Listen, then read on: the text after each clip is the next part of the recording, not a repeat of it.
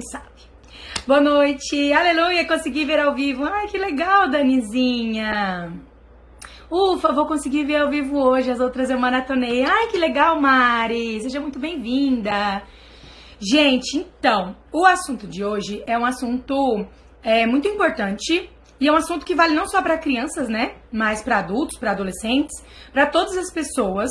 Os pais se separaram e para todos os pais que se separaram. Então, se você tem um filho de um relacionamento anterior, ou se seus pais se separaram, ou se viviam brigando, alguns ainda brigam, né?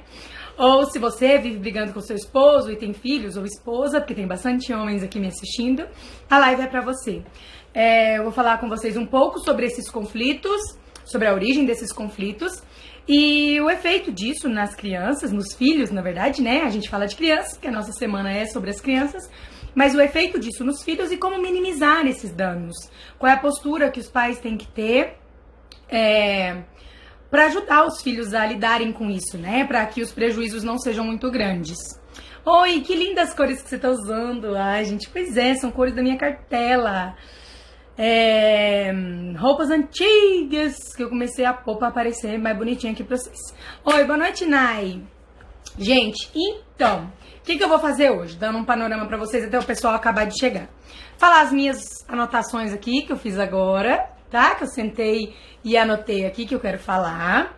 É, como ontem foi um sucesso a leitura daquela, daquela, daquele caso da aluna da Mariane Frank, né? Desse livro que eu li lá nos stories, vocês adoraram. Eu vou ler um outro casinho aqui hoje também.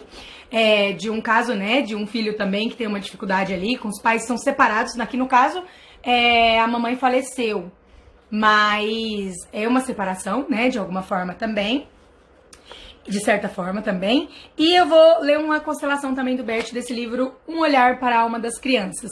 Eu teria feito um áudio no Telegram sobre esse assunto, mas hoje um dos meus atendimentos foi tão emocionante, mas foi tão emocionante que hoje foi o dia da emoção, né? Aí eu quero contar lá no Telegram um dos atendimentos, né? Esse atendimento, é, mostrar para as pessoas. Até tirei foto dos bonequinhos para poder falar um pouquinho sobre isso lá. Então eu já vou ler aqui hoje, tá bom? Lembrando que a live vai, vai ser uma live só de uma hora. Ontem eu consegui, vocês viram, né? Vou conseguir hoje de novo. E lembrando que vez ou outra eu pauso um pouquinho para vir ler os comentários de vocês. Porque é muito triste, assim, pra mim, que vocês fiquem sem resposta. E eu sei que tá chegando o dia, né? Cada vez menos tô conseguindo ler todos. Mas por enquanto, né? Enquanto somos só 16 mil pessoas aqui, enquanto somos só 100 pessoas, né? Cento e pouquinhas pessoas numa live, eu quero fazer a minha parte. Ainda respondo todos os directs, ainda respondo todo mundo na live. Ontem eu perdi um monte de comentários, eu não gosto de perder. Então hoje, vez ou outra, no meio do assunto aqui, eu vou dar uma paradinha, eu vou voltar e vou lendo, tá bom? Oi, boa noite, Tata. Boa noite, boa noite, gente. Bom, é, vamos lá. Primeiro, quando eu falo de brigas dos pais, isso não quer dizer necessariamente brigas que as crianças assistam, tá? É, acontece muito de eu falar com uma pessoa, um seguidor ou um cliente, e a pessoa falar: Não, mas eu nunca briguei com o pai dela na frente dela. Ou não, nunca briguei, nunca falei mal da mãe dele na frente dele. A gente sempre resolve nossos pepinos ali no nosso quarto.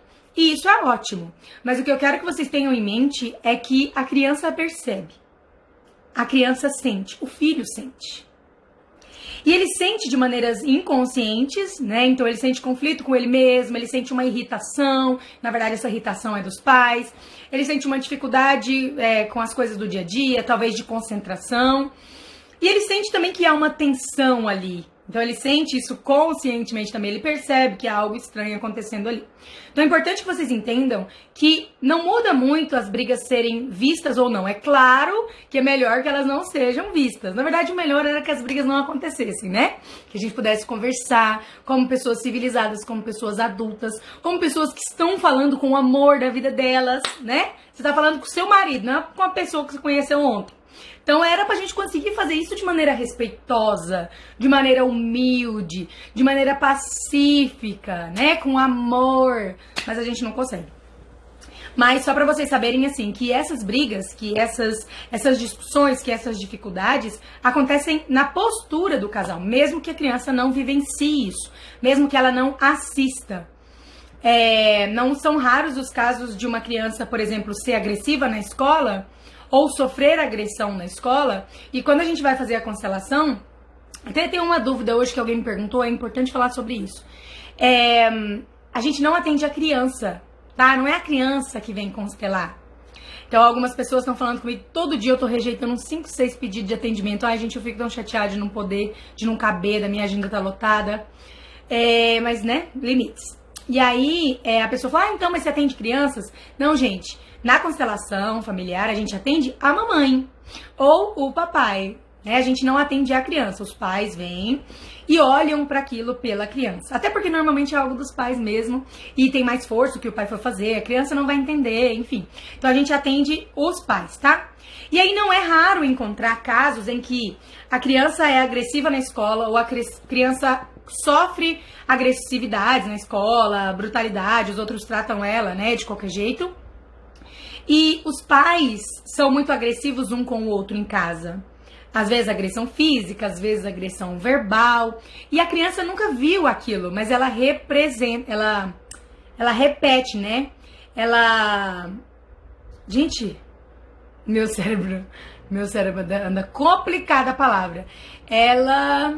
Como é, gente, que ela faz? Ela repi, replica aquilo, né? Então ela faz a mesma coisa que os pais fazem em casa, mas quando você vai falar com os pais, eles falam, não, mas ela nunca viu, sei lá. É, eu atendo alguns casos que os casais chegaram a brigar, né? Lá no Passos, tem alguns casais que já brigaram, é, tiveram brigas físicas, chegaram em todo o extremo, né? Do, do, não há mais respeito no casal. E aí, o que que acontece? A criança nunca viu isso mas ainda assim ela replica isso na escola, ela faz isso, ou com um colega, ou ela sofre isso porque ela não precisa ver. Aquilo está acontecendo e essa percepção a criança sempre tem. Tá? Reproduz! Isso! Obrigada, Pãozinha! Era reproduz, mesma palavra. Mas as outras estão no Spotify e no IGTV. Oi, Pão! Hoje consegui. Ai, que bom vocês encontrando as amigas de vocês aí. Então, estamos falando aqui de brigas, tá? E de discussões e de dificuldades entre os pais que a criança, quer a criança veja ou saiba delas ou quer não. Combinado? Tá. É, muitas vezes, um conflito que é difícil entre as duas é, pessoas, então muitas vezes o conflito do pai com a mãe, do homem com a mulher, acontecem por muitos fatores. Então, assim, a gente tem a mania de achar que a gente entende as coisas. Que a gente olhando de fora, assim, a gente acha, ah, é por aquilo. Aquela mulher tá brigando com aquele homem por causa da toalha na cama. Aquele homem tá tratando a mulher dele desse jeito por causa disso. A gente tem mania de achar que a gente sabe. Mas sempre há coisas mais fortes por trás, mais profundas, né? Sempre há raízes mais profundas. É, então, assim, é importante que quando o casal discutir, que a gente tenha essa, a gente parta dessa visão de que aquela razão ali da discussão é só superficial, né? Que existe um pano de fundo daquilo. E esse pano de fundo é muito claro para todos no, na, na família, para aquela dinâmica. Então, por exemplo, vou dar um exemplo para vocês entenderem. É, o caso de ontem, né, que eu respondi uma perguntinha para minha seguidora, que ela falou que o, ela sempre achava difícil não interferir quando o pai perdia o controle é, na hora das birras da criança. O que, que acontece? O desrespeito. Essa mulher não respeita o pai e o lugar de pai dele. Então isso traz consequências não só para ele, como para a criança, como para ela e para a relação.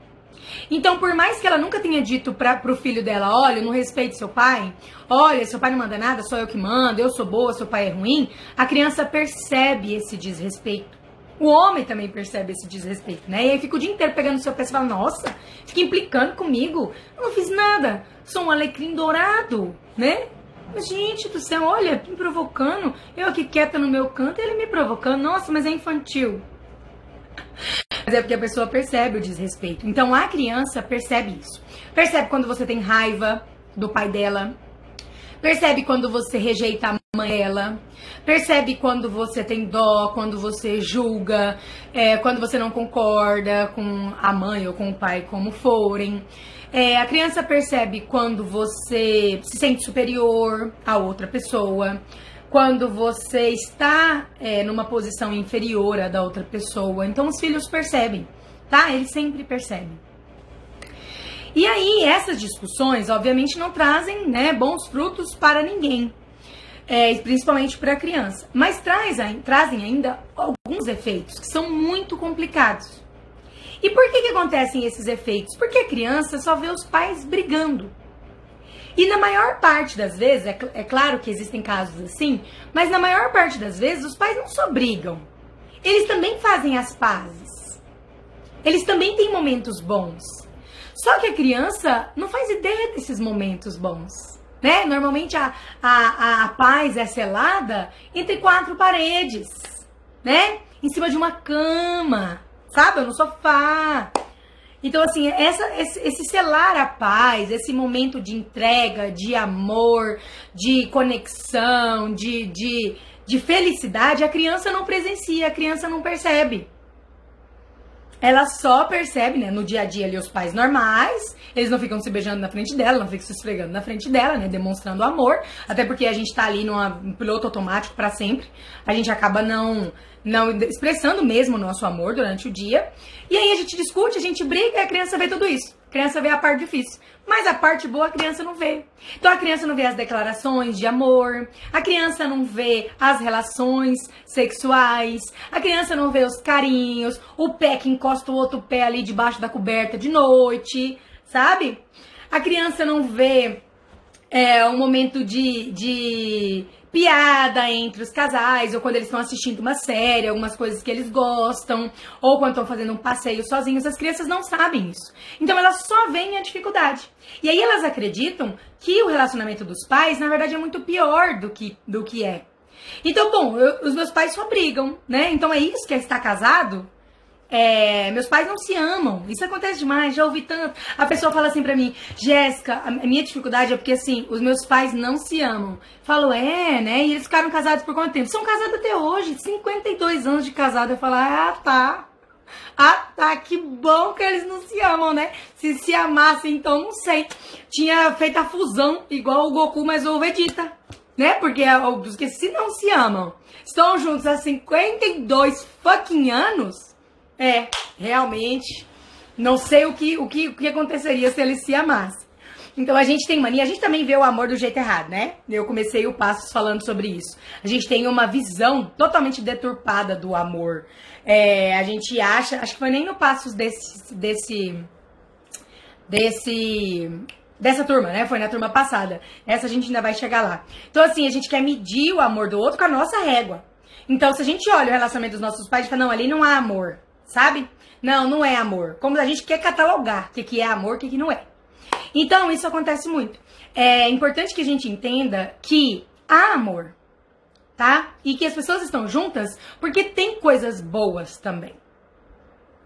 Porque há uma conexão, porque há uma força, porque há carinho, porque há consideração. Mesmo que, hum, em muitas vezes, eles briguem, eles discutam, né? Só que as crianças não percebem isso. Oi, Lu, ai, vocês estão todos se encontrando aqui. Bem-vinda, comadre. Ai, que bom, gente, vocês estão se vendo. E aí, o efeito nas crianças é, primeiro, as crianças começam a desacreditar do casamento, a desacreditar do amor. Porque elas começam a perceber e acreditar que o amor é aquilo ali. É viver nos dias mais ou menos e nos dias péssimos. Os dias ótimos, os momentos ótimos, a criança não percebe. Então ela cresce acreditando que não há amor, ela cresce acreditando que ela é fruto de uma discussão, de uma briga. Ela cresce muitas vezes acreditando que ela é a razão para os pais estarem juntos. Porque tem pais que chegam a, essa, a esse absurdo. A dizer isso para a criança, falar, olha, estou junto, nunca larguei do seu pai por sua causa.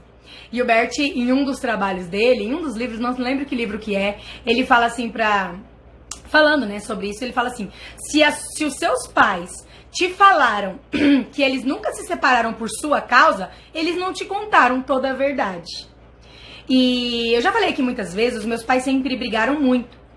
Sempre tiveram muita dificuldade um com o outro. É claro que hoje estamos anos luz, né? Isso já melhorou demais. Nossa, acho que assim, não dá nem pra comparar, sabe? O, o quanto, nossa, é outro relacionamento. São outras pessoas. Mas eu cresci com muitas brigas é, e com muitas dificuldades, é, com muito sofrimento. Eu, em, diversos momentos, cheguei a pensar, a sonhar, a querer que os meus pais se separassem. Né? Eu lembro de eu sonhar. Eu lembro de uma vez, eles estavam bem, é, sim, se, quase separando. E aí, quase se separando. Tem trinta e tantos anos, estão juntos. Eles estavam quase se separando. E aí, uma professora minha sentou comigo, sabe? Eu era bem pequena e falou assim: Jéssica, é, imagino tanto que você deve estar tá triste, né? Pela separação dos seus pais. E aí eu lembro de eu olhar pra ela assim e falar assim: O quê? Eu tô comemorando, né? Tô... Dentro de mim, assim, eu tava assim, né? Porque, lógico, eu não ia falar isso pra ela, mas dentro de mim eu tava assim: O quê? Falei, então talvez eles nem se separem. Eu falei: Vira essa boca pra lá. Porque eu, né, era o que eu queria. Eu sonhei com isso por muito tempo. Inclusive, numa das vezes que essas discussões foram bem sérias mesmo, que meu, minha mãe foi pra casa da minha avó, é, eu lembro que eu tava, sei lá, que, que eu tava. Tinha um crush em alguém lá, e aí tava meio tristinha, assim, meio chué. Aí um funcionário do, de um dos comércios que a gente teve chegou em mim e falou assim: Eu sei que você tá triste, né? Por causa do que tá acontecendo com seus pais. Eu falava assim: Você tava fora. A única alegria da minha vida é o que tá acontecendo. Então eu sempre tive muito essa dificuldade. E a gente acaba tendo. Então a criança cresce é, vislumbrando aquilo e cresce sentindo necessidade de tomar partido. Eu acho que esse é um dos piores efeitos é, se eu tiver que elencar, né? E claro, gente, os efeitos são muitos, né? A pessoa não toma os pais, a pessoa se sente superior aos pais, pensa que tem que resolver problemas por eles, não tem força, não vai ter depois relacionamentos felizes. Então, assim, são muitos. Mas os principais são esses. Eu acho que a forma como a criança percebe o amor e acredita ser amor, então essa, essa convivência que ela tem com o relacionamento, que é mais. É, que ela tem maior contato é o relacionamento dos pais, o relacionamento amoroso, e a, a, a necessidade de tomar partido. Então, toda vez que uma criança sem, vê que os pais estão discutindo, não só criança, né? Vocês estão aqui muito adultos, vocês ainda provavelmente façam isso. Ela sente a necessidade de tomar partido. Então, a gente parte do princípio de que tem uma pessoa certa e a outra errada. Tem uma pessoa que é a vítima e a outra é a culpada. Tem uma pessoa que é inocente e tem outra pessoa que é o vilão. Então a criança fica nessa necessidade de tomar o partido de um dos pais. E é uma situação, muitas vezes inconsciente, muito complicada, muito difícil, porque a criança precisa e ama ambos os pais. A criança é metade cada pai. Então, assim, não importa a escolha que ela fizesse, a ficar do lado de um ou de outro, ela vai ter muitos prejuízos. Muitos. E alguns pais até induzem isso. Alguns pais se sentem os certinhos ali, né, do relacionamento. E normalmente quem mais prejudica um relacionamento não é a pessoa que é culpada, sabe? Não é a pessoa que erra e que assume o erro, é a pessoa que acerta, é a inocente. Porque essa pessoa se coloca numa posição tão superior ao outro que ela não, não tem nada que a outra pessoa possa fazer é, que, que ela impede a solução, sabe? Então, assim, alguns pais colocam as crianças nesse sentido, meio que cobram das crianças isso, sabe? Muitas vezes com palavras, ou com ações, ou com comentários, assim, falando encostado, sabe? é, querendo colocar o filho contra a mãe, ou o filho contra o pai, ou a filha contra. Gente, isso é muito prejudicial para a criança. Muito. Porque de, não importa para que lado a criança vá, ela vai ter muito prejuízo. Muito. E o Bert, inclusive, sempre fala que numa separação, a criança deve ficar com aquele pai, né? Ou o pai ou a mãe, mas com aquele pai é, que respeita mais o outro. Então, se é a mãe que respeita mais o pai, concorda mais com o pai e está mais em paz, né, reconhece o valor do pai, essa criança vai ficar em melhor mão se ela estiver com a mãe. E se for o contrário, se for o pai que é, vai ficar, que, que né, respeita mais a mãe, que tem mais facilidade, é que não rejeita, não critica, não exclui, a criança fica em melhores mãos com o pai. Então, assim, é importante a gente entender que é claro que, né, eu tô falando aqui o melhor no sentido de se tiver que ficar com só um, né? É, obviamente, numa separação é melhor que a criança tenha livre é, passagem para os dois. Então que ela fique né, igual tempo ali com a mãe, com o pai. Claro que dependendo se ela for menina, ela vai precisar ficar um pouco mais na esfera da mãe. Se for um menino, vai ficar, ficar um pouco mais, vai precisar ficar um pouco mais na esfera do pai. Mas, no geral, a criança livre para ir, né, ir e vir entre os dois pais e para reconhecê-los e para valorizá-los e para tomá-los na mesma medida. Então, é, essa é uma das dificuldades grandes, esse é um dos efeitos grandes, porque a criança se sente responsável por tomar partido em uma briga que não é dela, que ela não conhece nada, que ela não faz ideia do que está acontecendo. Então, por exemplo, se ela sempre vê o pai tratando a mãe mal, então ela sempre vê o pai dando patada na mãe. É óbvio que na cabecinha dela, no coraçãozinho dela, o papai é o malvado. Porque a minha mãe é boazinha, minha mãe faz tudo por ele, e o papai só vive sendo grosso com ela, sendo estúpido com ela. Mas o que essa criança não vê é o desrespeito dessa mulher com esse homem. Por exemplo, no sexo. Uma das coisas que deixam os homens mais é, agressivos, brutos e agitados, uma das coisas, é óbvio que são muitas, né, gente? É essa humilhação pelo, pela relação sexual. Então, é, a mulher não quer, a mulher não gosta, a mulher não tem ânimo, é, e por razões, né, gente? Não é só porque ela, né? Ah, não, é porque ela é uma pessoa má. Não, óbvio. A dinâmica do relacionamento faz com que a libido da mulher pff, vá lá embaixo. Ou o contrário, tá? Mas eu tô falando no caso dos homens aqui, porque isso é mais comum. E aí, a, toda noite, esse homem tem que implorar para essa mulher, pedir para essa mulher, se humilhar para essa mulher, para que ela fique com ele. E na maior parte das vezes o que ele ganha é um não, ou ele ganha uma patada, ou uma mentira, tô com dor de cabeça, ou um sexo ali meio que de, de qualquer jeito. E aí esse homem se sente o tempo inteiro humilhado por essa mulher. Porque o tempo inteiro ele precisa pedir para ela. Então ele, se coloca diante dela como necessitado. Como se o sexo fosse algo só para ele e como se fosse ele o coitado que precisava dela, sabe? Ele o rejeitado. Então, assim, todo dia ele precisa se colocar nessa situação de: será que ela vai me querer? Será que ela não vai me querer? Será que nós vamos viver isso ou não? Será que eu vou receber isso ou não? É, e ele tem que se colocar nessa situação de pedinte, de necessitado, diante da mulher que normalmente está num pedestal, né? E aí o que que acontece? Ele fica áspero mesmo com ela. Ele fica rude mesmo com ela. Ele fica bruto. Especialmente porque às vezes ele não tem é, força de ter um confronto, de estabelecer um conflito, sabe? De chegar e falar, olha, o que está acontecendo é por isso, de analisar as próprias relações lá com o pai, com as questões, de ver o que, que ele está errando, de cuidar, de perguntar para ela, ó, o que está errado, né? De conversar sobre isso. Às vezes ele não tem essa liberdade. E aí ele fica descontando nela uma insegurança dele. Só que aí a criança vê o quê? Ah, papai malvado, mamãe boazinha. Isso não só não é a verdade, como mesmo se fosse verdade, seria prejudicial para a criança. Vocês conseguem entender? Então, assim, numa relação de casal, já falei aquilo mil, aqui mil vezes, metade da culpa do que acontece é da mãe, metade do pai, né? No caso aqui das crianças. Metade da mulher, metade do homem. Metade. Em tudo. Em tudo que acontece. Então não tem vítima. Não tem vilão. Não tem inocente. Não tem culpado.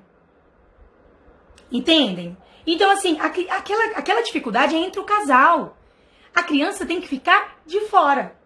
O lugar da criança nas brigas dos pais é de fora. É como filho. É pequeno. Exatamente isso que a gente fala aqui no livro, né? Eu tenho até uma frase que foi o, o a imagem, né, que o Caio usou pra nossa. Ai, tá tão bonitinho, né? E aí, é, o livro, esse trechinho diz assim: Além de pessoas comuns, o papai e a mamãe são seres humanos. E como seres humanos, eles têm os seus próprios conflitos e problemas. Entretanto, eles são muito fortes. O que é deles, eles resolvem. Eu fico de fora. E é essa imagem aqui, né? Essa imagem do menininho jogando videogame, os pais discutindo ali, né, com as questões dele ali, e a criança entendendo que ela tem que brincar, que ela tem que ficar de fora, que ela tem que ser só a criança, só o filho, que os pais são grandes, os pais se resolvem. Como a criança vai pegar e entrar num, numa dificuldade, num problema de casal, se ela não é adulta, se ela não faz ideia do que contempla uma relação de casal? Entende? Gente, vou comprar esse livro para eu ler para mim mesma. Minhas seguidoras compram horrores, tá? Para ler para elas mesmas, para criança que elas foram, isso é ótimo. Então, a gente precisa entender isso, sabe? E desde criança, quando mais, quanto mais cedo a gente entender, melhor. A criança precisa entender que ela é fruto daquele relacionamento. Não importa como tenha sido esse relacionamento, não importa se eles briguem dia e noite, não importa se eles digam que se odeiam, né? Não importa o que aconteça, se eles discutam hoje, se eles não discutam amanhã, a criança é fruto daquele relacionamento. Ela é filha. Do mesmo jeito que ela é filha da mãe, ela é filha do pai. E ela precisa ficar de fora. Ela não pode intrometer, ela não pode ter opiniões, ela não pode ter dó, ela não pode julgar, ela não pode querer que os pais se separem ou querer que os pais fiquem juntos. Né? A criança tem que entender que isso está fora do que é dela. Que esse peso, essa discussão, essa responsabilidade não é dela. Entende? Então, assim, é, a discussão é entre o homem e a mulher. Não é entre o pai e a mãe. O pai e a mãe estão juntos na criança para sempre.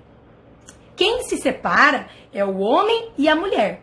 O pai e a mãe nunca se separam, eles se mantêm juntos na criança. E para a criança, eles seguem sendo pai e mãe. Então a criança precisa entender isso. O, o, ela precisa entender que, independente do que aconteça, eles estão discutindo como homem e mulher, como adultos, como grandes. E não como é, pai e mãe. Então, toda briga, toda discussão, a criança sempre sente que está perdendo, que vai perder um dos pais. Ou que um deles vai ficar muito magoado, ou que ela vai precisar tomar partido de, cada, de um ou de outro é, ou que ela vai perder o papai e a mamãe, é, ou aquela vida que ela tem, né, ali. Então, assim, precisa ficar claro para a criança que o papai e a mamãe sempre vão estar juntos nela, como mãe e como pai dela, tá? Vou ler um pouquinho os comentários de vocês para não perder. E a gente já volta aí seguindo esse raciocínio aqui, ó. Ai, a Luciana respondendo sobre o livro. Obrigada, gente, por me ajudarem aqui. Errei achando que estava acertando. Separei meus filhos pequenos e assumi tudo como se fosse a melhor. Hoje eles são adultos. Conheci a Jéssica e vi que se alguém errou foi só eu mesma. Bom, vamos tomar um cuidadinho com isso. Não foi só você né? O papai deles também errou ali. Metade, metade. Vamos fazer esse combinado? Não vamos nem pôr a culpa toda na outra pessoa, mas também não vamos assumir toda a culpa para nós. Você fez a sua caquinha, mas ele também fez a caquinha dele, tá? E cabe a nós sempre voltar. Como eu sempre falo pra vocês, sempre dá para voltar, sabe? Sempre dá para voltar. Então, depois que você percebeu isso, está me acompanhando aqui, já falou comigo bastante, estou muito feliz. É, comece a mudar a sua forma de ver, comece a reconhecer o que você fez, a sua, a sua dificuldade, né, a sua falha. Eu contei aqui na primeira live, na live de segunda-feira, as minhas dificuldades com o pai do Tomás. E depois que eu percebi que eu estava fazendo tudo errado, eu tive que seguir o caminho ali, né, calçar sandálias da humildade e seguir o meu o caminho contrário ao que eu estava seguindo. E me deu muito trabalho, né? Foi muito difícil, mas eu arquei com as consequências dos meus atos. Então, como eu falei para vocês, eu tinha colocado o Igor no lugar de pai do Tomás. Vocês imaginam como foi para tirar ele desse lugar? Sabe? Com amor, com respeito, com humildade, com reconhecimento. Ainda assim doeu. Ainda assim foi complicado. É, no seu caso, seus filhos estão adultos. Hoje você pode sentar com eles, já que eles são adultos, e reconhecer isso para eles. Dizer, meus amores, eu amei muito o pai de vocês. Muito. E hoje eu vejo o quanto eu errei. Eu sempre falei mais dele, sempre prejudiquei ele, sempre afastei vocês dele. Mas eu quero que vocês se sintam livres para ir buscar os pais de vocês. Porque ele é o pai certo para vocês, ele é o pai que eu escolhi. E depois de tanta mágoa, tanta dor, tanta infantilidade da minha parte, eu reconheci isso. Então eu me alegro muito se vocês tomarem o pai de vocês como ele é, se vocês se aproximarem dele, se vocês aprenderem muito com ele. Ele é um homem muito bom. É, vocês são lindos, são maravilhosos e só são assim porque são filhos dele. Então, assim, a mamãe falhou muito aí nessa trajetória e tô é, me esforçando para conseguir consertar aqui. Mas eu quero que vocês saibam que agora também depende de vocês, né? Quando criança, eu mantive vocês distante como se eu não precisasse de ninguém, como se eu desse conta sozinha, como se eu fosse melhor que o seu pai. Mas agora que eu vejo isso, eu quero que vocês entendam que depois que vocês, que vocês crescem, Aí vocês não estão mais na minha aba, né? Agora vocês podem seguir o próprio caminho. E eu me alegro muito que aquele seja o pai de vocês e que vocês o busquem. Tá bom? É, esse livro é incrível, só comprem. Ai, gente, vocês são tão legais comigo. Que linda essa parte. É, isso, quando as mulheres não barganham, dão sexo em troca de algo ou não dão para castigar. Exatamente, exatamente. Meu ex falava tanto mal de mim pra minha filha na separação que um dia ela se posicionou sozinha. Não gosto que fala assim da minha mamãe e me contou, não sabia o que dizer. Bom, é, o que diria numa situação dessa? Falou, olha, eu falei pro papai e mamãe que eu não gosto que ele fale assim de você. E aí você fala, nossa, minha filha, que bom. Mas o que, que você tem que entender? Que a mamãe também não pode falar mal dele assim, que o papai não pode falar mal da mamãe assim, mas que às vezes a gente tem dificuldade, a gente tem a nossa raiva, os nossos problemas, né? Mas não preocupa com isso não. Segue o seu caminho. Dentro do seu coração, você concorda que a mamãe seja assim, que o papai seja assim. Entende que a gente é grande, a gente dá conta, você fica de fora, tá bom? É, meus pais fazem isso. Quando estou sozinha com eles, um fala do outro. Antes eu ficava muito incomodada e até tomava partido. Depois do Reconexão, sei que só querem desabafar. Muitas vezes também os pais só querem falar, né? Às vezes não tem muitos amigos, às vezes é, não consegue contar para ninguém, porque tem um orgulho, né? A pessoa tá ali com a cara na lama, mas o orgulho é a coisa. Não, não, ninguém pode saber o que estamos passando né? Então, assim, às vezes o, o, orgulho é justamente o que faz a coisa ficar cada vez pior, é pra pessoa entender, que, pra ela abandonar esse orgulho, pra ela aprender que as coisas não são assim. Mas muitas vezes os pais só querem falar, sabe? E aí ele fala, aí você pega e pensa assim no seu coração com a sua mãe: Olha, aquele seu pai, viu? Eu não sei, porque, nossa, que homem não sei o que, que homem não sei o que. Aí você olha assim pra sua mãe dentro do seu coração, aí você pega e fala assim: Ah, mamãe, você ama tanto o papai, você escolhe ele todo dia. Então você me inclua fora dessa. Internamente você se retira ali, sabe? Você escuta, a mamãe deixa ela desabafar, mas você faz assim, ó, opa, não me pegou, opa, não triscou em mim, não peguei, sabe? Tipo queimada, quando você estiver jogando queimada, tem que escapar da bola. É mais ou menos assim a postura. Deixa eu até contar um caso que aconteceu comigo. Quando eu fui aprendendo essas coisas, né? Eu sempre conto. Que a primeira vez que eu fui à constelação, eu fui indignada porque não ia adiantar nada. Falei, eu vou, mas quem tinha que ir era meu pai. Quem tinha que ir era minha mãe. Então vai adiantar o quê? Eu ir, né? Fui. Aí o meu pensamento a vida inteira foi: coitado da minha mãe, como é que a minha mãe aguenta o meu pai? Aí, depois que voltei desse primeiro final de semana de imersão, de constelação, voltei assim, ó, coitado do meu pai, como é que ele aguenta minha mãe, sabe? E aí depois eu fui equilibrando. Eu falei, nossa, coitado dos dois, como eles se aguentam. E aí depois eu fui, nossa, mas coitado dos dois, como eles me aguentavam, sabe? Então foi uma evolução ali, foram passinhos. E eu lembro da primeira vez que eu tava num dia super feliz, assim, super bem com o Igor. E aí a gente chegou na casa dos meus pais, e aí o meu pai deu uma resposta, assim, atravessada na minha mãe. Logo no começo, acho que tinha seis meses que eu conhecia constelação uma, uma mensagem assim atravessada, sabe? Uma, assim, uma patada na minha mãe, assim, do nada, pra gente que tá de fora, né? Do nada. Aí eu lembro de eu olhar assim, sabe? E aí eu lembro de eu virar assim as costas, aí meu pai falou e saiu, né? Aí minha mãe também entrou, assim, no quarto. E aí eu lembro de eu olhar pro meu irmão e falar assim: não tenho nada a ver com isso, não tenho nada a ver com isso. E fazer uma dancinha, sabe? Não é meu, não é meu. E aí meu irmão falou: nossa, mas parece tão assim que você não tá nem aí, né? Que você ligou o foda-se. Falei: não, essa dancinha é pra eu colocar na minha cabeça, pra entrar na minha cabeça, sabe? Pra eu dizer isso de uma forma alegre, não foi pra mim. Porque o que que eu percebi? Na hora que meu pai deu uma patada nela, aquilo subiu assim, sabe? Meu coração na memória, assim, parece que alguém esmagou, assim, parece que eu, eu fiquei triste como se fosse comigo, como se fosse pra mim, e não foi para mim. A gente precisa estabelecer as coisas, né? E aí eu fui falei, não, tenho nada a ver com isso, não, não tenho nada a ver com isso. Comecei a dançar assim pra ver se entrava, né? Aí hoje entrou. Oh, mas hoje é tão fácil. ai, ai. Oi, minha amada. Oi, Aninha linda. Depois do Reconexão, saiu de fininho e deixo meus pais resolverem. Me lembro de você abrindo o guarda-chuva e faço mesmo. É, no meu caso, fui influenciada pela minha mãe a apoiar a separação. E meu pai me pedia para falar com a minha mãe que não, que eu não queria. Eu tinha 12 anos. Pensa, pensa no peso disso para uma criança. Você tem que resolver as merdas do seu pai, tem que falar, ó, oh, meu pai não quer separar pra, tipo, pra, pra, sua mãe ficar com dó. E ter que falar pro seu pai que você tava apoiando, porque sua mãe pedia pra você apoiar. Presta atenção que pais, crianças, né? Que infantilidade, que dificuldade de arcar com a. Bom, seja adulto, cara. Resolve o seu próprio pepino, né? Deixa a criança de fora. É. Meus pais brigavam muito, mas quando se separaram, doeu mais. Pois é, e normalmente dói mais naquela pessoa que mais reclamava, né? Na pessoa que mais odiava o outro, e aí depois da separação é a que mais sofre, normalmente. Suas caras e bocas são as melhores. Eu pedi várias vezes para eles se separarem por causa das brigas.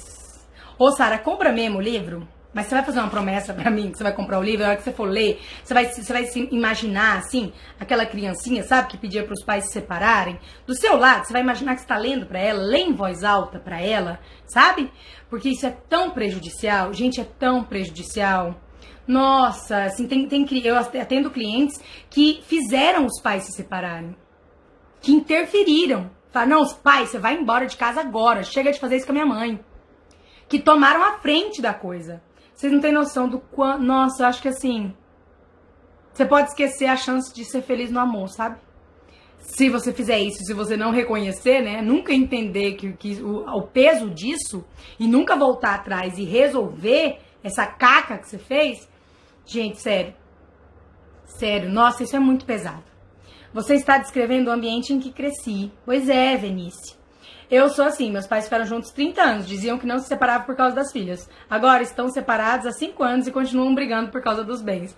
É tão engraçado porque a pessoa fica presa a vida inteira por uma, uma por amor, né, a alguém. E aí depois que se separa, ela continua presa, só que agora é por raiva, né? A pessoa começa a brigar, começa a discutir, e eu acho isso tão, tão tão complicado, porque a pessoa vê ali o fulano brigando por causa de garfo, por causa de colher, por causa de coxa de cama, um móvel, um guarda-roupa que tá velho, quebrado, você fala, nossa, mas é mesquinho, né? Olha só, brigando por causa de dinheiro, nossa, é tão feio. Normalmente a pessoa tá brigando, é porque a briga é para manter unido, entendeu? Fica 30 anos junto. Aí depois separa, aí não queria, né? Nossa, mas eu vou ficar sem a pessoa? Não, é continua junto, mas junto na briga na infelicidade, sabe? Na discussão, inventa é um monte de desculpa, um monte de problema para continuar conectado ali, ligado. É, oi Lu, oi Ana Paula. Ah, cheguei lá em cima já. Deixa eu ver se tem mais alguma perguntinha pra gente seguir o conteúdo aqui. Nossa, vou mandar essa live pra minha mãe. Venice, você cuida de você, tá? Você não, se a, o assunto da live é deixar sua mãe resolver os problemas dela, os problemas dela, você deixa os problemas dela com ela. Boa noite, Jéssica. Se um dia sua mãe perguntar, se um dia sua mãe pedir ajuda, se um dia você perceber que ela tá aberta, você fala, então, mãe, tava assistindo uma menina, ela tava falando de separação lá. Se a senhora quiser, depois eu te mando, tá? Aí ela fala, não, manda sim. Aí você manda. Meu filho é separado, mas quando há alguma discussão no virtual, minha neta alerta, para de briga. Olha pra você ver. Olha pra você ver a criança ter que dizer pros pais pararem de brigar. Assisti hoje as lives de segunda, me impactou bastante. Anotei tudo e vou sim falar com eles. Ai, que bom, gatinha, que bom. Muito obrigada. Por nada. Queimada é a melhor. Eu já cheguei a falar pra minha mãe: mãe, fala pro pastor, pro psicólogo, mas ela dizia que não confiava em mais ninguém para contar essas coisas. É, sabe o que acontece? Muitas vezes não é dificuldade de confiar. Muitas vezes é não querer se expor mesmo. A pessoa cria uma, um pedestal para ela tão grande para a vida dela que ela é tão refém do julgamento que ela não suporta é, a opinião de outras pessoas sobre o que ela está vivendo, que as pessoas saibam o que ela está passando, ou que as pessoas percebam que ela precisa de ajuda, que ela não está dando conta sozinha, né? Pensando agora, depois do Reconexão, meu pai não veio mais reclamar da mamãe. Que coincidência, né? Olha, se tem uma coisa, eu, vocês quando eu vocês pegam um negócio do meu trabalho e vem com essa de coincidência. Eu sei que você falou brincando, né? Mas chega direto, alguém, Jéssica, você acredita? Olha a coincidência, né? Já faz um mês que eu nunca mais briguei com a minha mãe. Eu falo, não tem um mês que o Reconexão acabou, criatura? Você, por favor, valorize o meu trabalho. É, esses dias uma amiga minha também falou, Jéssica, eu não sei, assim, meu dinheiro tá rendendo tanto, tanto, mas o dinheiro do meu marido não rende. Eu não sei o que, que eu tenho, é sorte. Falei, o que você tem uma reconexão com os pais, criatura? Não é possível? É, ai, mesmo, nossa, eu nunca tinha ligado, Jéssica, isso não tem noção, tanto que meu dinheiro tá rendendo. Eu falei, por favor, né? Por favor, conecte a, a, o efeito ao que aconteceu. É, vira e mexe, o pessoal me conta aqui efeitos de, de, dos projetos, mesmo depois de muito tempo, né?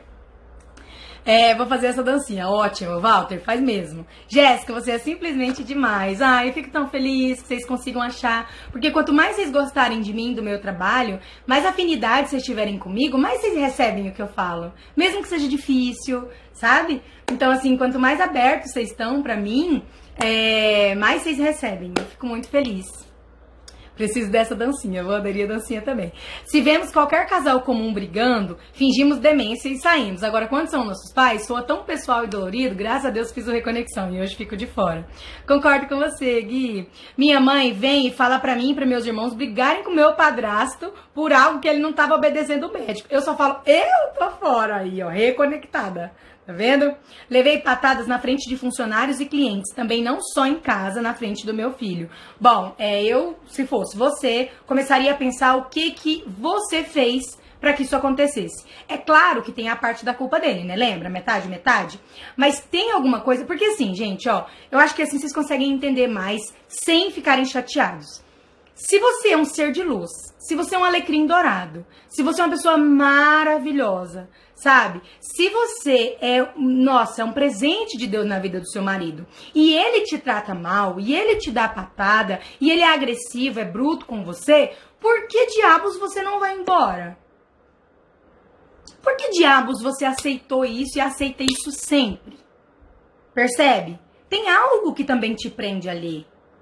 E normalmente é esse algo que você não tá vendo, é essa sua parte na culpa. E quando eu digo isso, gente, eu já atendi mais de mil mulheres mais de mil mulheres, porque, sei lá, 95% do meu público é feminino, né? E eu já atendi acho que mil cento e poucas pessoas, se for contar tudo, né? Projeto, workshops e é, mil e cento e tantas constelações, né? E projetos. Pessoas nos projetos. Então, assim, e eu posso falar para vocês que quando a mulherada muda, o marido muda. Meninas que estão aí do Passos, contem aí exemplos que o marido mudou de alguma coisa porque vocês mudaram a postura. Que o relacionamento mudou porque vocês mudaram a forma de lidar. Contem aí para não me deixar mentir aqui, para mostrar para esse pessoal que acabou de chegar que é verdade. Então, se quando você muda a sua postura com seu parceiro, ele para de ser bruto com você, de te dar patada, quer dizer que tinha uma coisa sua ali, né? Porque que poder você teria se o problema fosse só ele? Se ele que fosse o malvadão? Entende? Seria só coincidência? Ah, eu acho que foi só coincidência. Na segunda vez você muda, de novo, tem um bom efeito. Não, acho que foi coincidência. Não acredito nesses negócios, não. Aí vai de novo na próxima coincidência. Até quando você vai, né, acreditar que é coincidência? Não, é porque tinha uma postura sua de desrespeito, de julgamento, de crítica, ou com ele, ou com a família dele, né? É, onde que faz essa constelação? Bom, tem que ser com um constelador. E deixa eu até aproveitar a sua pergunta para indicar. É, eu sempre falo para quem vem falar comigo, né, da agenda, e pergunta, Jéssica, você indica alguém? Eu falo, eu não indico porque eu só indico alguém que eu conheça, então tem que ter muita responsabilidade. Segundo ponto, é, eu sei que é chato esperar, e às vezes a pessoa não vai conseguir me esperar, ou sei lá, né, gente? Eu acho que tem tanta gente esperando que quando eu abrir em agosto, eu vou abrir e passar uns dias assim, umas semanas, eu vou fechar, né? De novo. Então pode ser que você não consiga. Então, para que vocês saibam, vocês precisam escolher um constelador com muita responsabilidade, tá? Tem que ser alguém que vive o que diz.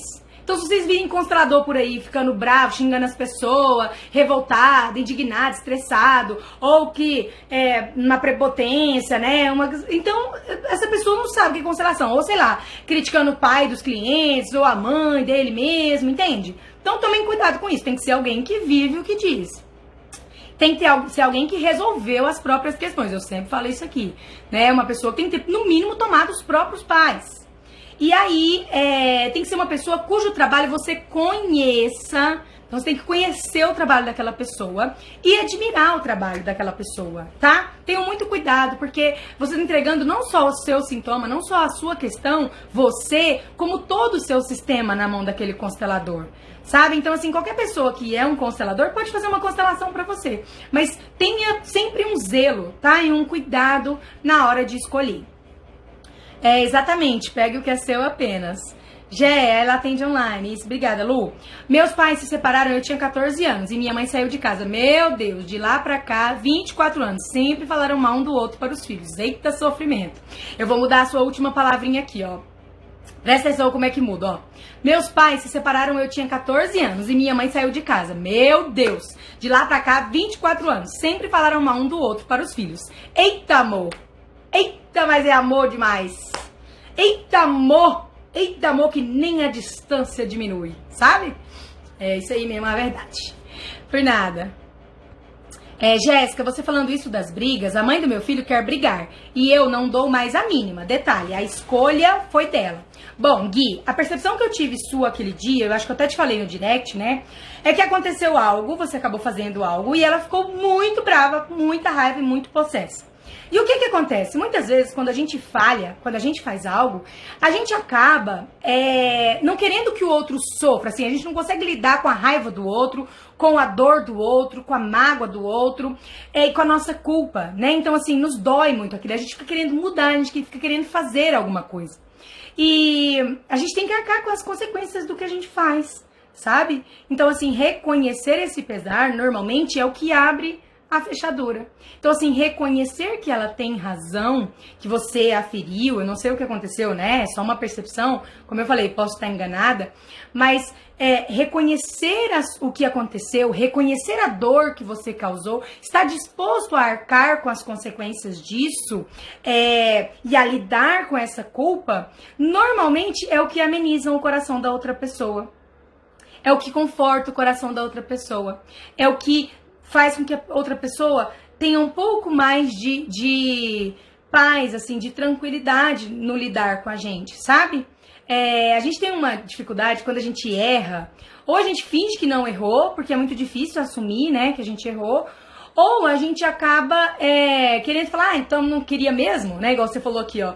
Ela quer brigar e eu não dou mais a mínima. Então, existe um, um campo muito longo entre não aceitar a briga, entre não brigar também, ou não dar a mínima, né? Não dar a mínima é tipo assim, a pessoa tá ali, é... Como que chama? Como que fala, gente, quando a galinha tá esperneando, né? Galinha não.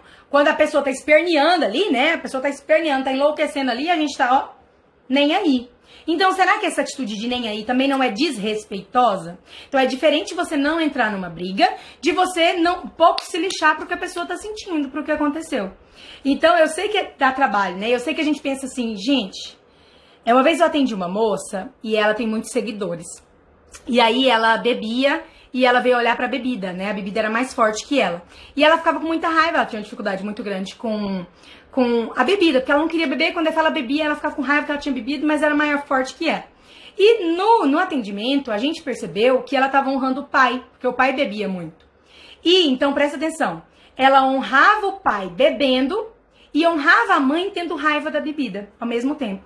Por quê? Porque, além de tudo, né, isso já bastaria para ter um sintoma aí. Mas no caso dela, ainda tinha um agravante. A mãe é, chegou pro pai e disse: ou nós ou a bebida. Ou nossa família, nossas filhas e eu, ou a bebida. E esse homem escolheu a bebida. E hoje ele até já faleceu, inclusive, em decorrência, né, de problemas disso. E aí, quando eu falei com ela, a gente fez um movimento, foi a coisa mais linda. Eu disse para ela que a próxima vez que ela fosse beber, era para ela beber com alegria. Era para ela sentir que estava tomando uma com o pai dela. E para ela beber aquela cerveja e sentir que ela estava se preenchendo do papai, do amor do papai, do destino do papai, da força que ele tinha. E aí, é, no dia ela ficou muito feliz, ela até falou de mim nos stories, um monte de gente veio me seguir por ela e tudo. Só que depois ela foi conversar com a psicóloga dela e com algumas outras pessoas lá da igreja dela, e o pessoal ficou indignado. Como assim? Se você vai fazer um atendimento para parar de beber, a pessoa te fala para beber feliz, sabe? Então eu entendo que é complicado. No caso do Gui, eu entendo que ele pensa assim, cara, mas se eu como que eu vou concordar que ela esteja mantendo meu filho longe de mim? Se eu não concordando, ela tá afastando ele de mim, se eu concordar, e acabou, perdi. Mas muitas vezes esse concordar por um tempo, esse concordar com a raiva, com a dor, com a mágoa, esse assumir o que a gente fez, é o que pacifica, sabe? É o que dá força para a pessoa da decisão. Então, muitas vezes, quanto mais a gente briga por uma coisa, menos a gente ganha aquilo. Menos poder a gente tem. Então, eu sei que é muito estranho, né? Parece uma coisa contrária parece que você tá falando pra pessoa fazer uma coisa o oposto do que na verdade a gente acha que ela tinha que fazer. Então, olhar para essa sua esposa com amor, para sua ex-esposa com amor, olhar para ela como a melhor mãe do seu filho, concordar com o que aconteceu, arcar com as consequências, é assumir essa mágoa, essa raiva e respeitar isso é o caminho, tá bom? Minha mãe fala tanto comigo, mas peguei o pois é, passei a ser mais filha, tomar mais dela e não palpitar. Afinal, aprendi a importância da hierarquia. Ela é a mamãe, não a minha amiga. Exatamente. A reconexão seria a constelação? Não, reconexão com os pais é um projeto que eu criei, tá? É, não, não, não, é um projeto que existe por aí, ou que outros consteladores tenham feito, bom, até onde eu sei, né? Pode ser que daqui a pouco, ou sei lá, já existam por aí, mas foi uma, iniciativa minha, um projeto inédito mesmo, saiu da minha cabecinha, do meu coração. Eu montei um caminho de seis, sete semanas, a última turma foi sete, até os pais, para que a gente consiga resolver todas as nossas questões com os pais e tomá-los. É, ai, depois do Reconexão ficou perfeito, tudo melhorou, fico no meu lugar de filha. Ai, que legal. Entendi, tem sempre, Luciana. Ah, vocês já responderam aí, né? A Jéssica faz constelações, tem alguns projetos online. Queria tanto que minha mãe tivesse viva, teria sido tão diferente agora. Talvez ela nem ia querer ter ido embora. Gatinha, é, concorde com o destino da sua mamãe, a escolha da sua mamãe, tá? É, fique viva em homenagem a ela, seja uma mãe maravilhosa para suas filhas em homenagem a ela. É o melhor que você pode fazer, tá? Fique em paz com isso. É, uma vez ao ano. No começo não era assim, eu tinha medo e achava que ele iria mudar. Mudou de casa. Eu colho frutos do Jesscast e a mudança é tão rápido que é um passe de mágica. É um passe de Jéssica. As meninas lá do, do projeto falaram: Oi, Jéssica, num passe de Jéssica. Eu falei: Ah, eu vou ter que pegar esse termo pra mim, que é muito legal, né? É. Aí, é um passe de Jéssica que você escreveu, eu li tão acostumada ali, passe demais. Meu cérebro não tá funcionando mais, gente. Eu tô esgotada de câncer. Hoje eu gravei respondendo um monte de perguntas de vocês, umas três ou quatro perguntas, mas nem deu para postar porque encheu de bolinha ali. Mas amanhã eu posto. É um passe de Jéssica mesmo, as meninas que inventaram isso. Jéssica, quando mudamos, impacta todo o sistema. Marido está cozinhando e limpando a casa. Pois é. Não queria fazer meu filho sofrer e nem perder o meu negócio. No final, saí de casa sem nada. Pois é, presta atenção. Presta atenção. Fiz o Reconexão e parei de querer controlar o dinheiro. No mesmo mês, ele arrumou um ótimo emprego e recebeu um dinheiro que estava há cinco anos na justiça. Gente, no Passos, agora, que o assunto nem é esse. Ó, uma pessoa conseguiu a aposentadoria que tava, ó, no meio da pandemia, hein? Ó, muito tempo. A outra conseguiu um visto para ir para fora do Brasil, que não conseguia também, que os advogados já tinham falado que ia demorar. Sério, a gente não tem noção do alcance dos efeitos da nossa postura. Meus filhos mudaram muito depois da reconexão com os pais. Pois é, nem foi eles que fizeram, né, Mari? Foi você. Eu comprei seu livro para meus sobrinhos, ansioso para chegar logo. Que legal, Anderson. Espero que eles sejam muito felizes com esse livro aí tão especial. Qual o autor do livro, meninas? O eu, eu mesma. Nossa, muito legal ver mais homens no seu público, Jéssica. Pois é. É. Deixa eu ver se tem mais alguma dúvida aqui, para eu falar mais um pouquinho das coisas que eu anotei. Eu fiz o Reconexão, muita coisa mudou. Ai, que legal. A recomendação é feita individualmente? Recomendação? Como assim? ah, nossa, meu corretor.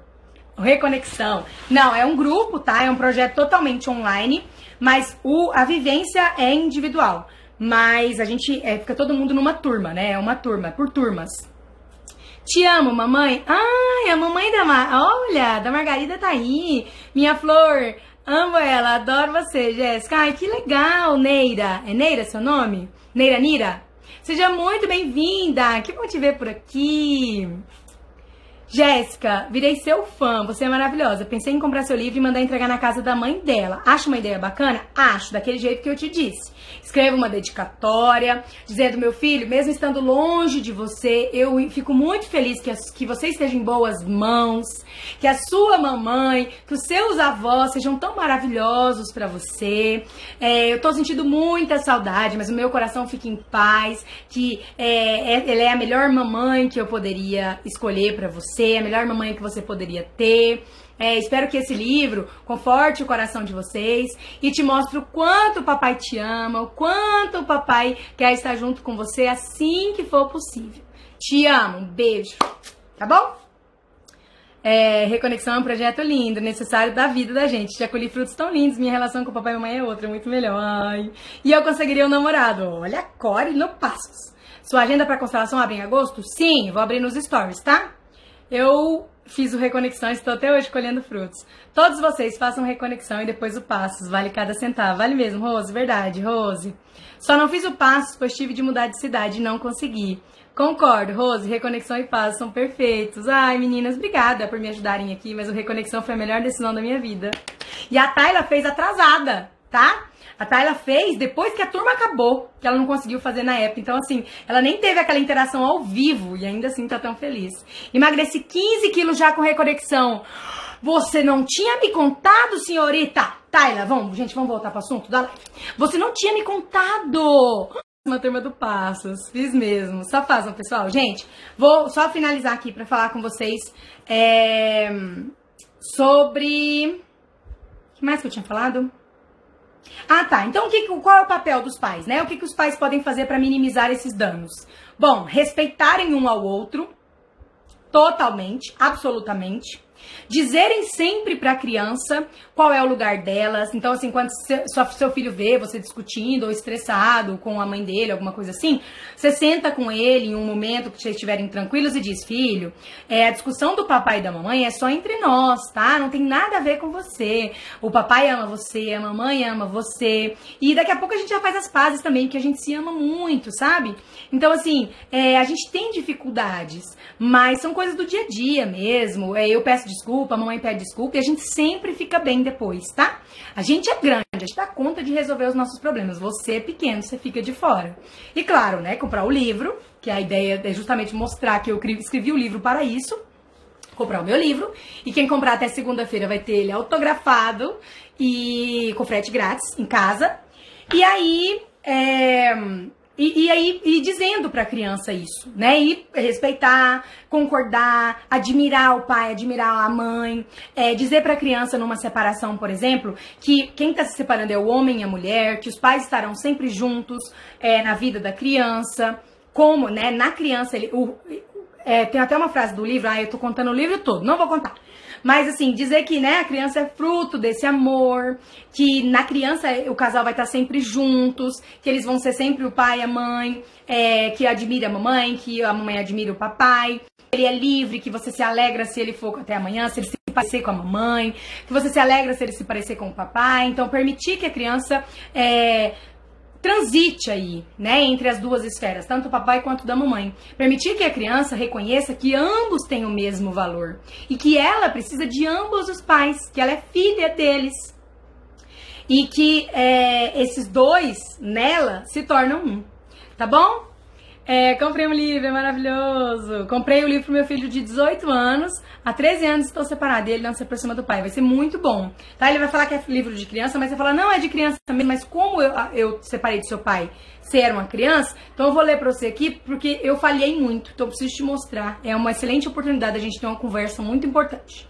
Aí você usa o exemplo que eu dei lá para aquela moça para conversa com ele, tá? Vou te mandar, mas foi por causa do Reconexão. Cheguei tarde, ah não, depois dá certo. Tenho fotos, Jéssica. Você me mande essa foto, garota. E quando abre o próximo grupo do Reconexão? Janeiro do ano que vem, ou fevereiro. É... Façam. Ai, gente, obrigada. Vocês estão aí dizendo. Gente, deixa eu ler um trechinho aqui então pra acabar. Já vai acabar. Que legal. Vejo muito da minha mãe alguns comportamentos meus dentro do meu casamento. Meio grossa, mandona demais, reproduz no meu casamento, mesmo sabendo que não é saudável. Isso. Então, assim, os filhos, as crianças crescem e vão ter relacionamentos iguais aos dos pais. Ou vão buscar pessoas opostas para tentar viver o contrário, porque aquilo era muito ruim. E aí elas descobrem que o oposto não é tão bom assim. Né? Então a pessoa, Deus me livre de homem machista. Aí ela arruma o quê? Um homem banana, sabe? Aí pra ela entender que o oposto do papai também não é bom assim, que o papai não era de todo ruim, sabe? É, então a gente vai vivendo relacionamentos iguais aos nossos pais. A gente age como a mamãe, ou a gente age como o papai, ou a gente encontra uma pessoa igual a mamãe, ou a gente encontra uma pessoa igual ao papai, entendeu? Então depois que a gente cresce, ainda tem mais um monte de efeito. Esses foram só na vida da criança mesmo, que ainda não se relaciona, né? É, obrigada por me orientar. Eu amei o livro, comprei pro meu filho. Ai, que legal, Rosezinha. Gente, é, acho que não vai dar tempo. Deixa eu só ler o um negócio do do menininho aqui, ó. Deixa eu ver o tempo. Acho que dá. Dois minutinhos, eu leio rápido, né? Vamos lá, ó. É uma criança, igual a Maria, que eu li ontem, né, nos stories. E agora eu vou ler, é Hubert o nome dele. Apenas um ano antes, o Hubert havia perdido a mãe, uma mulher de Borneo, de um câncer que durou três anos. O pai, um autêntico bávaro, que havia conhecido sua esposa quando estudava biologia na Indonésia, estava preocupado com Rupert, Porque frequentemente ficava doente. Ah, não vai dar pra ler. 20 segundos pra live acabar. Vou ler lá nos stories. Na verdade, vou ler lá no Telegram, tá? Vou, quem tá no meu canal Telegram, quem não tá, entra, vou colocar o link nos stories e eu vou é, ler lá esse, esse trechinho, postar para vocês e comentar um pouquinho lá, tá bom? Obrigada pela companhia de vocês, é, foi um prazer, a live vai ficar salva no IGTV, indiquem pros amigos de vocês.